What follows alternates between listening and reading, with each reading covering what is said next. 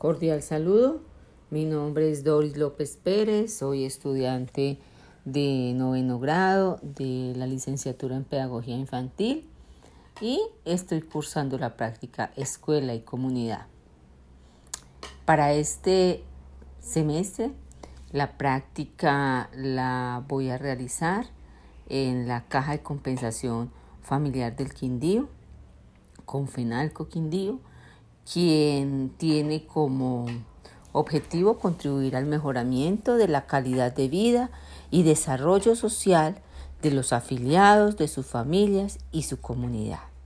Y esto lo hace a través de un modelo de atención familiar que aplica para todos los afiliados y sus familias en diferentes actividades. Una de las estrategias que tienen es enseñar a leer y a escribir a los padres de los afiliados que están en categoría A y B.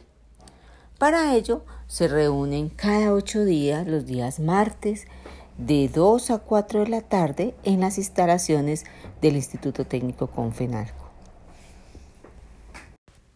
Dentro de los comportamientos observados en este grupo se encuentra que son personas entre 50 y más años.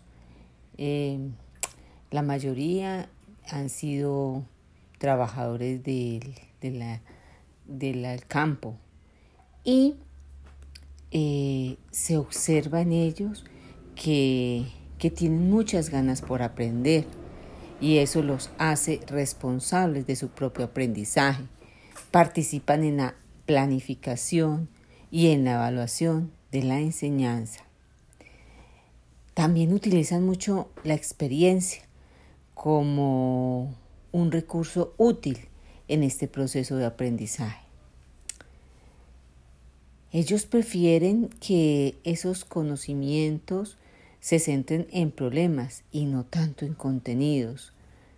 Responden mejor a los nuevos incentivos eh, desde la parte interna que desde motivaciones externas. Y algo que se observó en general en ellos es que necesitan entender los motivos y la importancia de todo lo que aprenden. En la actualidad, una característica que predomina de esta época es el cambio cambio en las instituciones, cambios en los servicios de salud, en servicios de educación. Y las personas tenemos que vivir allí, interactuando unos con otros, en un contexto que se ha caracterizado por las dinámicas de cambio. Es así como me pregunto cuáles serán las conceptualizaciones sobre el sistema de lectoescritura que construyen los adultos eh, para participar en espacios de alfabetización.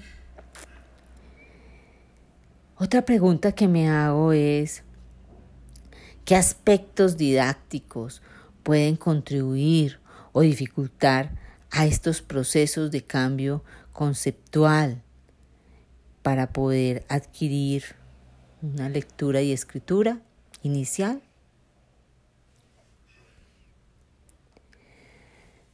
Estamos viendo que a pesar de los tiempos que vivimos, hay algunas personas, adultos mayores de nuestra época, que no tuvieron la posibilidad de ir a la escuela porque desde muy temprana edad trabajaron. Es por esto que autores como Romero y Olivar en el año 2000 afirman que la andragogía es una disciplina educativa en donde hay una relación horizontal entre el docente y el estudiante, lo cual le permite impulsar una formación integral, que eso es lo que estamos viendo en esta práctica. Este tipo de educación responde más a los intereses, a las necesidades y a las experiencias vividas por este adulto que por un tipo de educación en particular. Alfabetizar es una tarea que va a contribuir a que cada una de estas personas pueda en un tiempo no muy lejano deleitarse tal vez a leer un libro que le guste, a leer el periódico. También les va a permitir mejorar su comprensión lectora.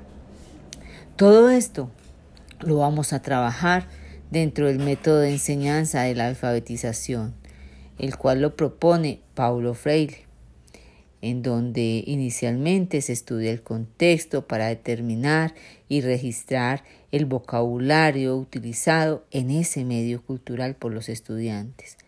Posteriormente se seleccionan las palabras que generan eh, o generadoras entre el vocabulario descubierto.